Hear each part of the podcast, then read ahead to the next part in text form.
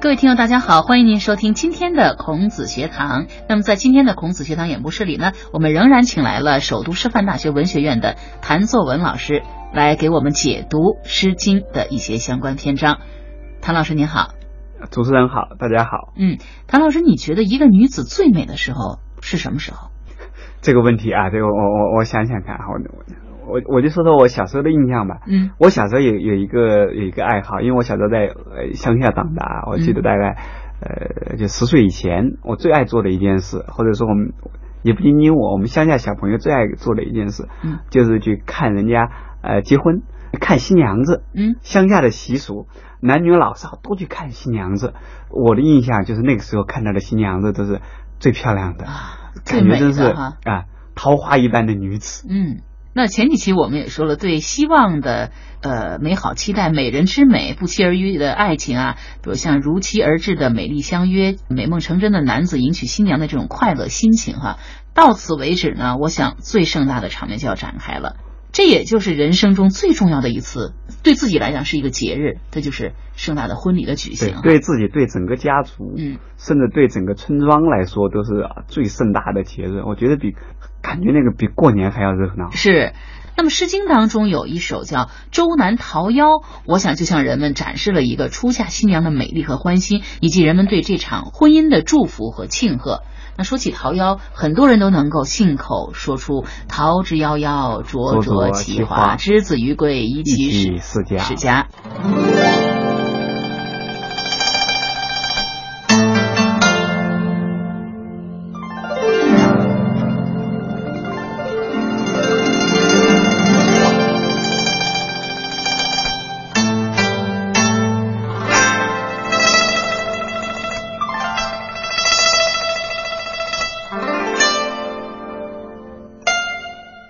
桃夭，桃之夭夭，灼灼其花。之子于归，宜其室家。桃之夭夭，有逢其实。之子于归，宜其家室。桃之夭夭，其叶蓁蓁。之子于归，宜其家人。《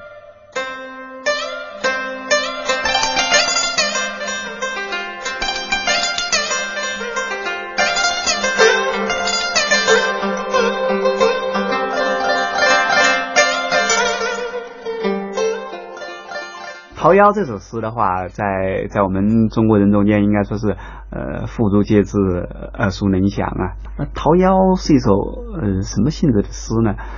我们说爱情诗吧，婚姻诗吧也可以。其实《桃夭》，我觉得更干脆的说，《桃夭》是一首贺婚诗贺婚的，啊，贺婚的，在婚礼的时候在在婚礼的时候举行的时，候婚礼现场祝贺一对新人的，对我估计当时是不是就有一个、呃、一个唱诗班啊，一个什么样的一个乐队啊，在那就把它直接唱出来，我是是是是这样的一种气氛，这样的一种场合里嗯。呃产生的，呃，我们就就更容易去理解它。你看，桃之夭夭，灼灼其华；之子于归，宜其室家。嗯，其实这里面只讲了四个字，呃之子于归。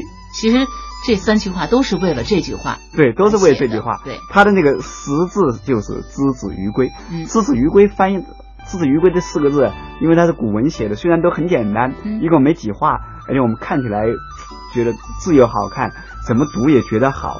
但是其实翻译起来非常简单的，“之子于归”，之这个子指的是女子，嗯这个姑娘，这个女孩子，嗯于归于在这里面是个介词，不用意的，归是归宿的意思。归宿，呃在这里，归在《诗经》里最重要的一个意思，或者在那个年代最重要的一个意思，呃，就是指女子嫁人。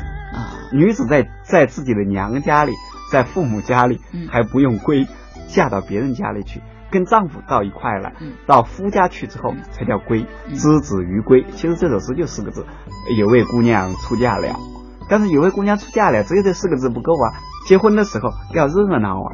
这个姑娘出嫁，她的目的，她的意义是什么？嗯这个时候大家看到的，呃，又是一种什么样的心情？呃，这个场合是一个什么样的气氛？所以之子于归，最重要的是要宜其室家。嗯室和家，我们现在觉得，呃，呃室和家用用的比较普遍了，古代是这样的。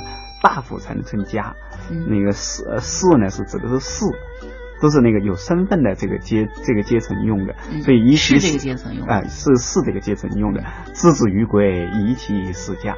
这个女子出嫁了，出嫁的这个意义在什么呢？呃，她嫁到这个丈夫家去了，呃，一对青年男女组成一个家庭，一个新的家庭从此诞生了，一个家族，呃，从这里就开始呃兴旺发达的历史。嗯之子于归，宜其世家。嗯它的意义是这样的，但是直说这两句的话，又觉得好像哎，这是一个很很太现实了，太现实了，一个道德意义上的一个一个陈述。嗯所以呢，呃没有美感了，最前面一定要有两句起心，就是桃之桃之夭夭夭，灼灼灼其其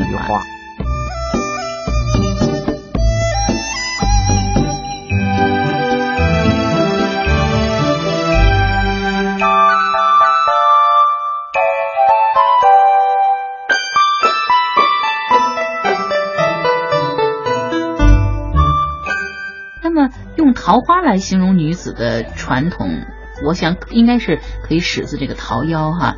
呃，桃花的这个意象其实也影响了中国古典诗词的一些创作，比如说《桃花与美人》，比如说《桃花与爱情》《桃花扇》，所以桃花总是和妖娆啊、婀娜啊相联系在一起。妖娆婀娜应该是桃之夭夭的这个夭夭的其中应有之意。嗯夭夭这两个字是连读的，《诗经》里凡是连绵词或者说是叠字，两个字叠在一块的，一般来说是形容词。这个妖妖妖呢，应该就是那种呃叫妖娆啊、婀娜的样子，跟那个《关雎篇》里的窈窕淑女，啊窈窕意思也差不多。许多爱情诗呢，它都是充满着这个呃惆怅啊啊、茫然啊，但是桃夭的欢快喜庆却让人不由自主的受到感染。对这个“桃之夭夭，灼灼其花”的这个这个理解啊，嗯有不同的理解啊。比如说毛传，就是汉代的诗经学家，看到这个八个字的理解，说“桃之夭夭，灼灼其花”。嗯，夭夭是什么意思？灿若桃花的那个，古人对夭夭的解释呢，说嗯是少壮之貌。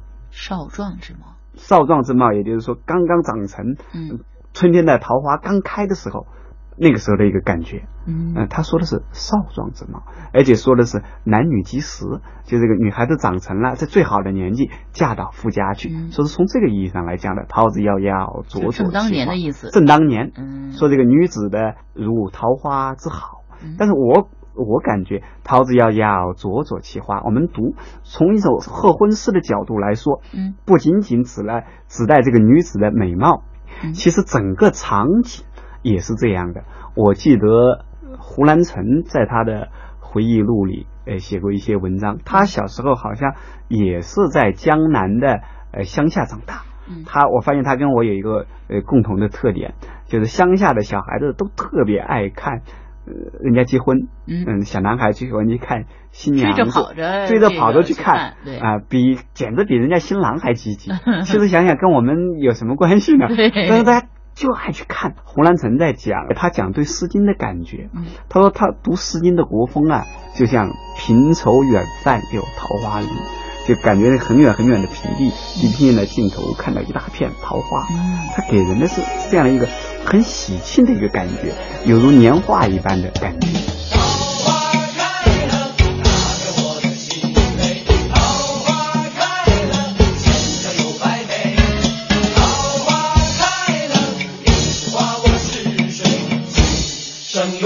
相随。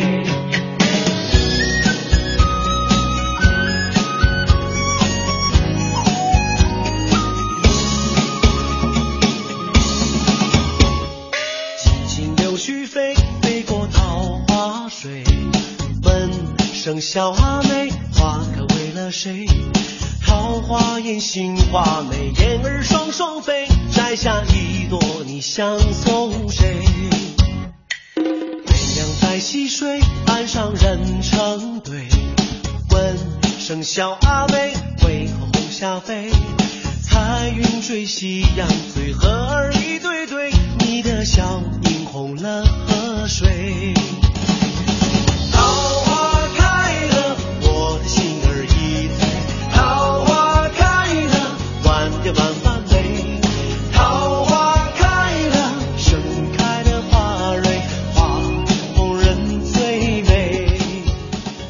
那说起结婚啊，在古代呢，婚礼是非常盛大的一件事。我们说过，尤其对于女子来讲，人生唯一一件大事可能就是这个了啊。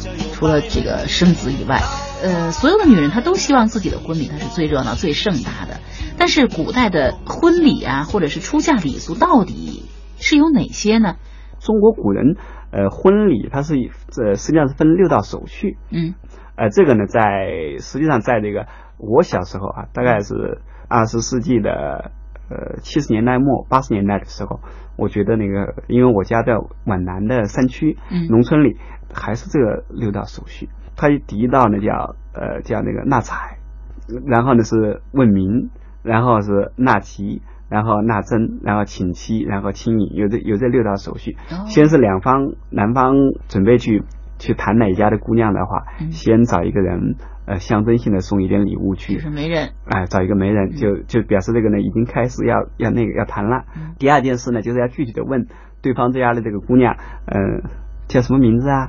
年纪多大啊？嗯。要把这个把这个问好，八字还再给对要过来。然后把生辰八字拿过去，生辰八字拿过去合一下，哎，如果是吉就纳吉，就把这件就把这件事呢这个就汇报一下，下来了基本说挺好。嗯啊，这个这三道过了之后就是纳征了，嗯。纳征呢就是呃已经确定呃两方要呃要那个非常严肃、非常呃正式的来谈婚论嫁，嗯。这个时候呢再象征性的送一些那个信物过去，嗯。呃，在这个在这个这道环节过后，就剩两道环节了，然后就是要最重要的婚礼。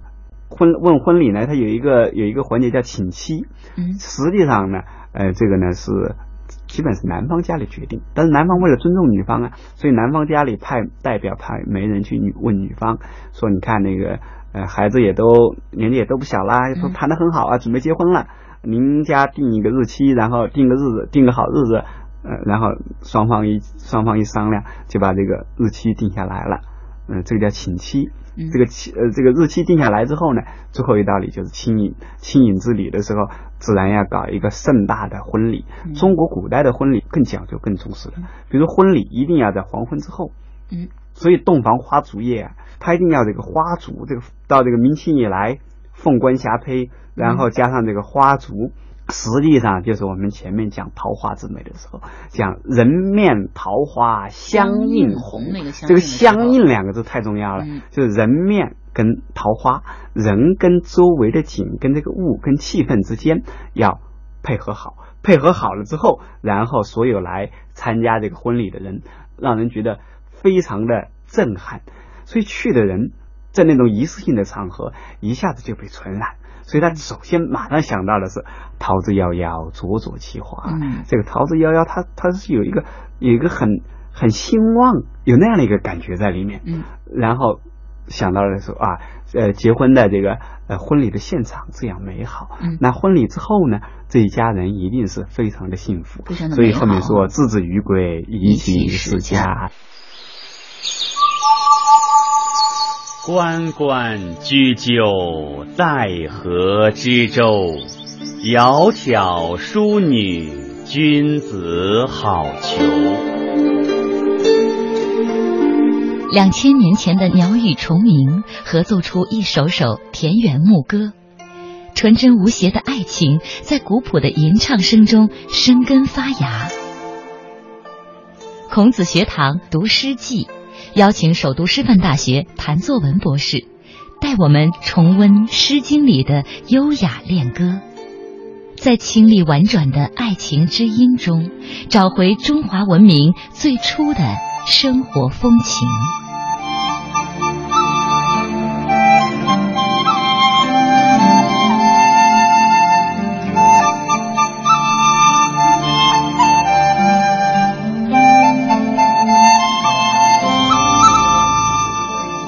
我记得在前几期我们也讲到过这个，在《礼记婚义》当中嗯。曾经记载过，说古代女子在出嫁前三个月必须在得在宗室进行一次教育，对对教育就是教育。相关于这个要守妇德，或者是你妇女一定要有在婚后一定要做到什么样的，呃具有什么样的一些呃原则，妇德、妇对言、妇妇，容、妇功。嗯，呃，一个女子该有什么样的品德，平时该怎么说话啊、对该以说话啊、因为她都是都是嫁到大贵族嘛，嫁到呃诸侯国去或者嫁到大夫家里面去，嗯都是要做出一个表率，嗯所以呢，她要有平时是一个什么样的容仪，嗯呃，这些东西呢都要表现出来。嗯其实还有一个非常重要的呃一个什么样的功能呢？在呃《诗经》那个年代或者是周代，嗯周代特别强调，呃，中国古代周代的特别强调以德治国。他这个以德治国呢，特别强调呃当政者，也就是这个君子，呃上到诸侯，然后到卿大夫，到一般的士，嗯强调他对下面的人的一个示范的作用。嗯所以这个嗯，男子在外面要作为全国的表率，这个女子也要成为全国妇女的一个表率。嗯，呃，那个时候倾倾国呃模范，要母仪天下。要母仪天下，嗯，至少应该母仪这个家族哈。母仪这个家族所以到了这个家族以后，尤其是长子、长子的长媳，你到了一个这个家族，要主持整个大家族的这样的一个规矩呀、做出自己的表率，是像自己看齐这样的，所以你就不能够没有妇德，没有妇荣，没有妇言，没有妇没有复工，是嗯，你看这四句哈，最后这个半句话都是宜其世家哈，或者是移其家人，也就是说，他要做一个好妻子到这个家里来。那什么样的女子才算是一个好妻子呢？我想《诗经》在那个时代的作用，可能主要就是要告诉大家这一点。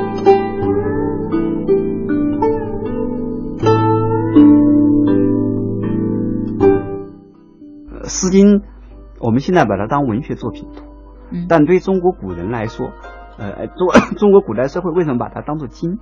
它在周代是贵族的教科书。嗯是给一般贵族读的。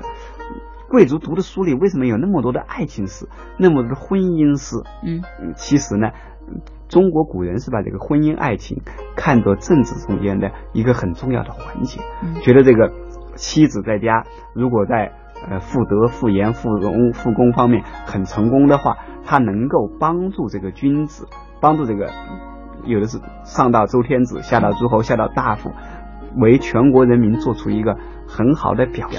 所以《诗经》里，周代除了讲讲他们的祖先里面非常重要的几位人，比如讲太王，嗯讲文王、讲武王、讲这些，他们也会讲他们非常重要的几位先比，这几位贤君贤王他们的夫人。